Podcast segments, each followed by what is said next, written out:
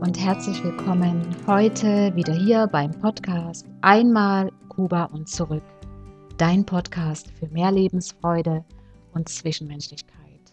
Ich bin Petra Reynoso und ich freue mich sehr, dass du wieder eingeschaltet hast, dass du heute wieder dabei bist bei der neuen Podcast-Folge. Und ich wünsche dir jetzt ganz viel Spaß beim Zuhören.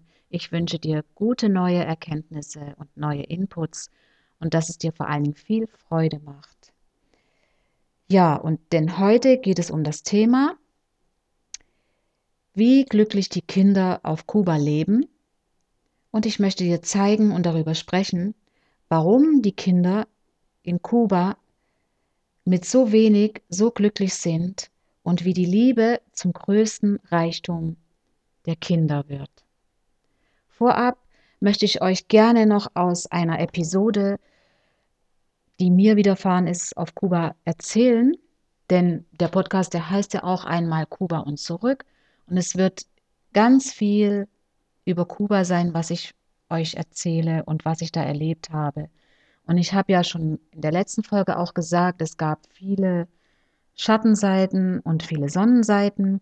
Und heute möchte ich euch ja von einer eher Schattenseite erzählen, die mir widerfahren ist. Ich möchte jetzt auch noch dazu sagen, ihr werdet sicher merken, dass ich einmal auf Kuba sage und einmal in Kuba. Für mich hat das die gleiche Bedeutung oder besser gesagt dieselbe Bedeutung. Ich weiß, dass Kuba eine Insel ist, aber ich hoffe, ihr seht mir das nach. Ja, und jetzt erzähle ich mal. Und zwar war das ungefähr 14 Tage nach meiner Ankunft auf Kuba. Da wurde es dann langsam Zeit, äh, sich endlich mal den Stempel für die unbefristete Aufenthaltsgenehmigung vom Amt zu holen. Und wir mussten deswegen zur Immigration fahren nach Santa Clara.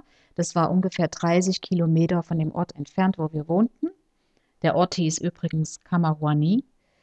Ja, und dann fuhren wir dorthin. Das Gebäude war recht groß und ja, so militärischen Anschein. Und dort gingen wir dann in ein Büro. Und in dem Büro saß ein Mann, so mittleren Alters, in einer Uniform. Und das war auch so üblich in Kuba, dass im Amt die Leute immer eine Uniform trugen.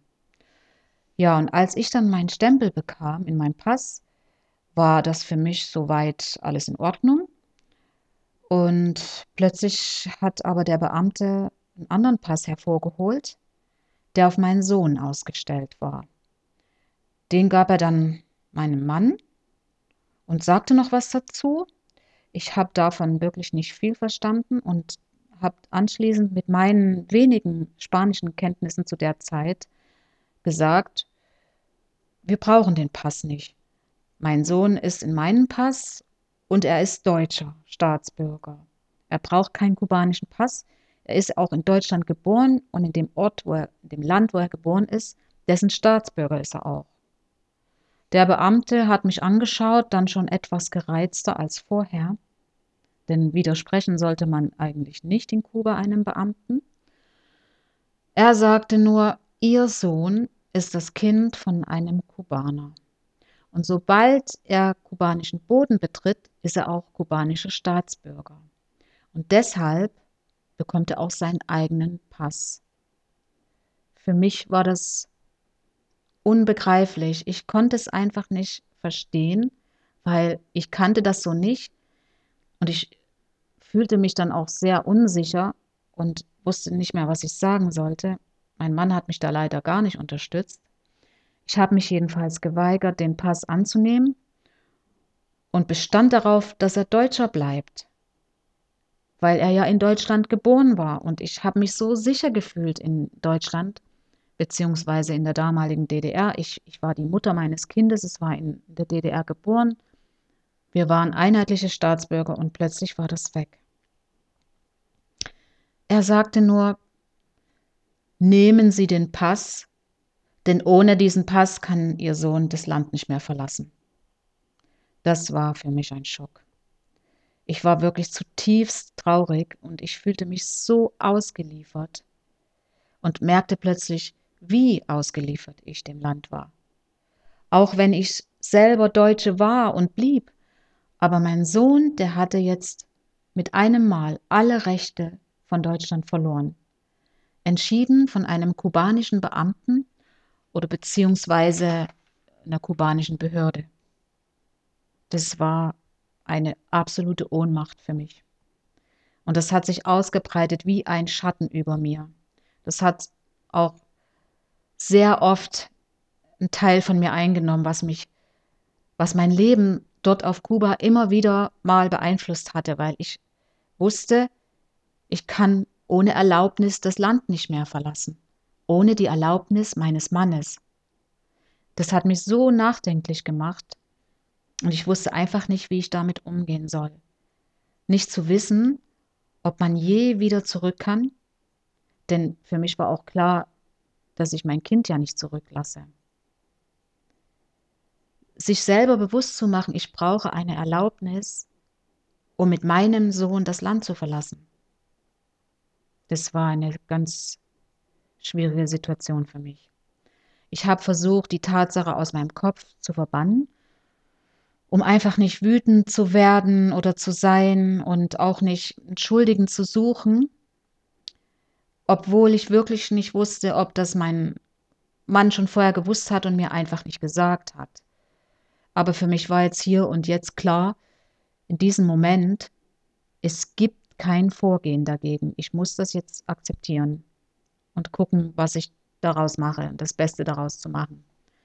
Ja, das war so das erste wirklich schlechte Erlebnis oder Nachricht, wie man das auch nennen möchte. Und dennoch das Positive aber war, dass mein Sohn wirklich glücklich war. Der hat natürlich davon gar nichts mitbekommen. Das, er war ja auch noch viel zu klein, er war vier Jahre alt. Er war einfach glücklich. Glücklich wie alle Kinder, die ich je in Kuba kennengelernt habe. Wirklich, ich habe nur glückliche Kinder in Kuba gesehen. Behütet, beschützt und geliebt. Und deshalb möchte ich jetzt hier die Überleitung zum eigentlichen Podcast-Thema machen, denn es hieß ja, wie glücklich die Kinder auf Kuba leben und wie die Liebe zu ihrem größten Reichtum geworden ist. Wie schon gesagt, ich habe wirklich nur glückliche Kinder auf Kuba gesehen. Kinder, die nichts hatten. Sie hatten kein Spielzeug, kein Teddybär, gar nichts in dieser Art. Wenn, haben sie sich das gebastelt aus einem vertrockneten Maiskolben oder ähnlichem. Aber was sie hatten, das waren ihre Geschwister, ihre Freunde, Spielgefährten. Und die haben viel Zeit miteinander verbracht. Zeit miteinander. Und das nenne ich wirklich wahre Zwischenmenschlichkeit.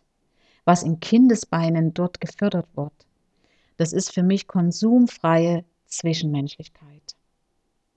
Die Kinder haben sich an einfachen Dingen gefreut. Wenn sie Mango bekommen haben, haben sie ewig lang dran rumgezutscht und gelacht dabei. Oder haben sie am Maiskolben rumgeknabbert und ihre Witze gemacht. Das war so schön mit anzusehen. Und mein Sohn war so behütet dort. Die Kinder haben untereinander aufeinander aufgepasst. In den Familien, man konnte sich so sehr aufeinander verlassen. Die Kinder haben sich getroffen, die haben alles zusammen gemacht, was man so draußen und auch drinnen zusammen machen kann. Sie haben zum Beispiel die Frösche beobachtet oder auf der Erde mit einem Stock gemalt, indem sie da eingeritzt haben. Es gab eben einfach kein Spielzeug und es wurde auch nicht vermisst. Wobei mir natürlich klar ist, dass wenn die Kinder das nicht kennen, dass sie das dann auch nicht vermissen. Das ist nun mal so.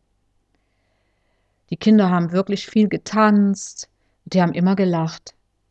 Es gab auch kein Fernsehen. Wir hatten zwar einen Fernseher, aber es kam ja auch nichts im Fernsehen. Es kam höchstens mal am Abend eine Sendung oder am Wochenende und dazu kam außerdem, dass wir so gut wie nie Strom hatten und daher auch gar nicht Fernsehen schauen konnten.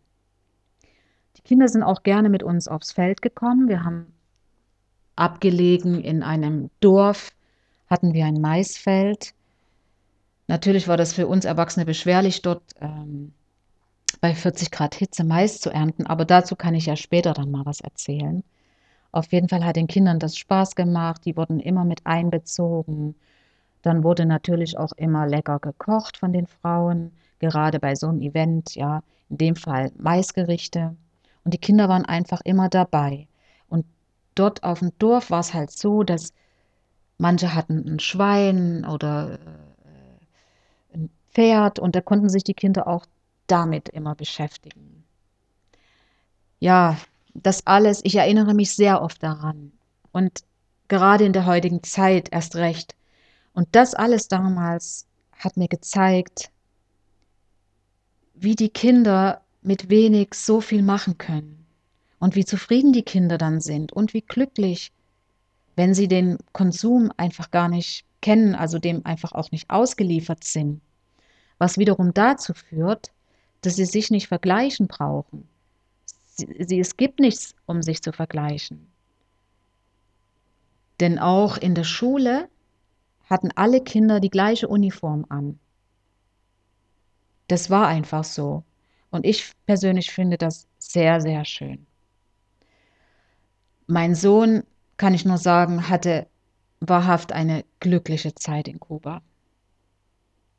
Es gibt zum Beispiel zum Geburtstag für die Kinder einen besonderen Geburtstagskuchen von der Bäckerei und eine Kiste Limonade. Und das gibt es außerhalb der Lebensmittelkarten, denn in Kuba gibt es noch Lebensmittelkarten. Das gab so ein Buch in Form eines Buches. Das war so ein kleines Heft eher. Und da wurden dann immer die Sachen gestrichen oder äh, rausgetrennt die, aus, für die zustehenden Rationen, was einem halt pro Monat zustand, wie auch das eine Stück Seife pro Monat, in welcher ich in der vergangenen Folge mal berichtet hatte. Ja, und diesen Geburtstagskuchen und die Limonade, die gab es für jedes Kind, wenn es Geburtstag hatte. Das war einfach das Größte für die Kinder. Das war Reichtum. Nur für sie allein gab es das, wobei es wurde natürlich geteilt, klar. Für die Kinder war es auch sehr schön, wenn die Familie groß war. Das ist allerdings keine Seltenheit. In Kuba sind die Familien einfach groß. Und die freuen sich dann immer, wenn Besuch kommt. Die freuen sich einfach, weil jemand kommt. Da bekommen sie Aufmerksamkeit. Sie bekommen Liebe und vor allen Dingen Zeit. Die Kinder werden in Kuba regelrecht mit Liebe überhäuft und Streicheleinheiten, was nicht jedem Kind gefällt. Aber man sieht auch, wie sie das glücklich macht, echte Liebe zu empfangen. Und dadurch bekommen sie automatisch das Gefühl der Wertschätzung und der Annahme, ohne sich dessen überhaupt bewusst zu sein. Einfach so liebevolle Zwischenmenschlichkeit. Ich bin wirklich froh, das erlebt zu haben, dabei gewesen zu sein und selbst die Freude erfahren zu haben, wenn die Kinder mich gesehen haben. Mein kleiner Neffe zum Beispiel, der war drei Jahre alt. Dem habe ich auch viele Sachen genäht gehabt und er hat immer jedem von mir erzählt. Und er stand sehr oft auf der Terrasse und die wohnten direkt neben uns. Und wenn jemand vorbeikam, hat er da gestanden und ganz stolz erzählt, dass die Hose, die er anhat, seine Tante genäht hat. Seine Tante aus Deutschland. Und das war so echt. Ich denke sehr gerne daran zurück. Ich weiß aber auch, dass wir heute in einer ganz anderen Zeit leben. Das ist mir auch völlig klar. Und es gibt alles bei uns. Und selbst zu meiner Zeit, als ich noch Kind war, hatte ich mehr als die kubanischen Kinder. Und dennoch, es war sehr bescheiden bei uns und auch nicht übertrieben. Und ich bin auch sicher, wenn es andere Möglichkeiten in Kuba gäbe, dass sie auch mehr Konsum hätten. Das ist auch mir ganz bewusst. Ich finde nur, deshalb erzähle ich das auch hier und teile das mit euch, dass das ein wunderschönes, superschönes Beispiel ist, um wieder daran zu erinnern, um das wieder mal in unser Bewusstsein zu holen, wie, mit wie wenig wir klarkommen können, wie, mit wie wenig die Kinder glücklich sein können. Wir sind auch heute alle sehr ausgelastet. die Eltern, die meisten gehen arbeiten und dann hat man natürlich nicht so viel Zeit. Aber ich möchte hier dadurch wieder daran erinnern und, und das eben, wie gesagt, in unser Bewusstsein zurückholen. Mensch, die Kinder, die können wirklich mit weniger auskommen. Man muss es ihnen nur zeigen. Und ich wünschte mir wirklich, dass man davon wegkommt, von diesem ganzen Konsum. Denn im Konsum, da finden unsere Kinder nicht das wahre Glück. Konsum überfordert sogar die Kinder. Die Kinder können das dann gar nicht mehr richtig einschätzen. Sie können eigentlich gar nichts dafür.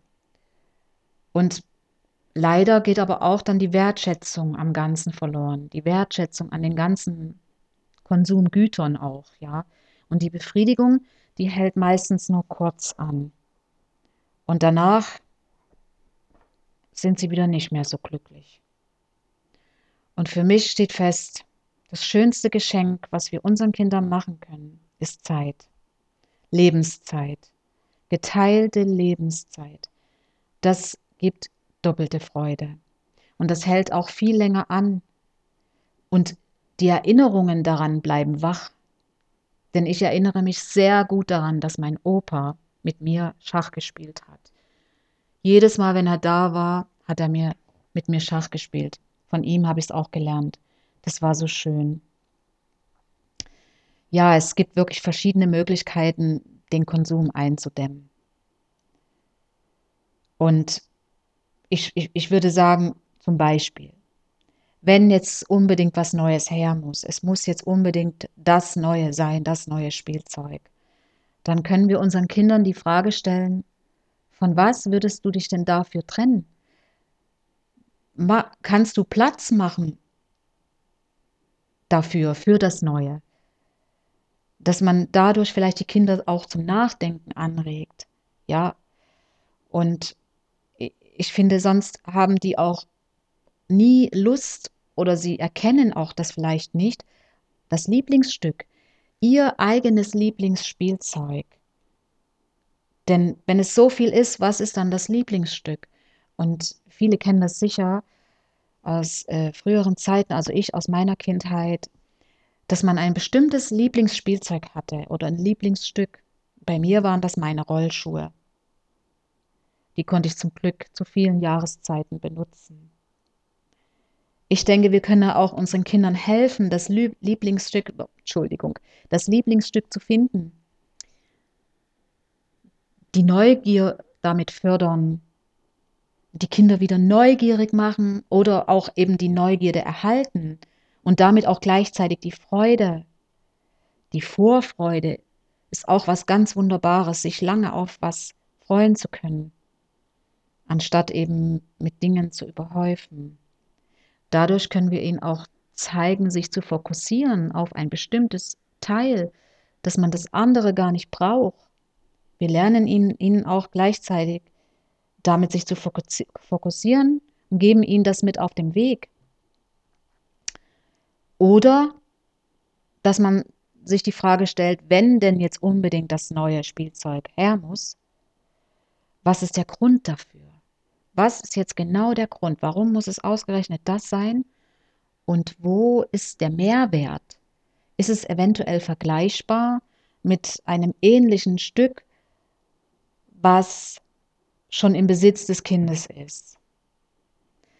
Ja, ich möchte jetzt hier wirklich sagen, ich weiß, es ist, es ist nicht leicht, es ist nicht einfach.